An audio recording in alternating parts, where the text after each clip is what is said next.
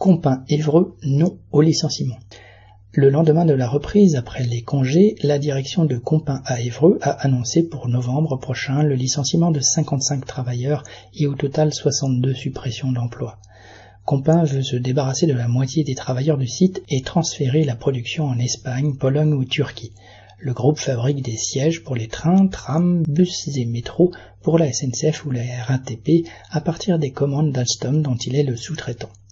L'usine d'Evreux appartient à une holding Trainvest qui possède entre autres quatre sites de production en Europe. Le fonds d'investissement Equistone, actionnaire principal depuis 2009, a une centaine d'autres entreprises dans des secteurs d'activité très variés. Le sport avec les magasins Courir, la livraison de fleurs avec Interflora, la pâtisserie industrielle avec Mademoiselle Dessert, etc. Equistone brasse des centaines de millions d'euros et n'a aucun état d'âme. Citation. Dans un arbre, il y a des branches mortes, il faut les couper. Fin de citation, a déclaré le patron de l'usine d'Evreux lors de l'annonce des licenciements. Depuis, les élus montent au créneau pour supplier Compin de réviser sa décision.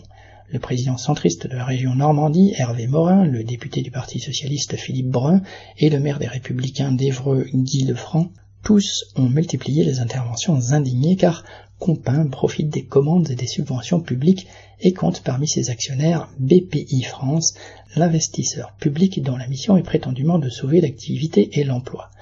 Toutes ces bonnes âmes répètent que Compin, entre guillemets, trahit ses engagements, mais les actionnaires s'en moquent bien. Le directeur du site a annoncé qu'aucune prime extra-légale de licenciement n'est envisagée, ajoutant qu'elle serait utilisée pour acheter une voiture ou une télévision, et donc inutile. Ce mépris est significatif de la guerre qu'il a déclarée aux travailleurs qui ont mené leur première action collective mardi 13 septembre en débrayant et en manifestant à une trentaine devant le Conseil régional d'Île-de-France après avoir fait le trajet et être partis à l'aube.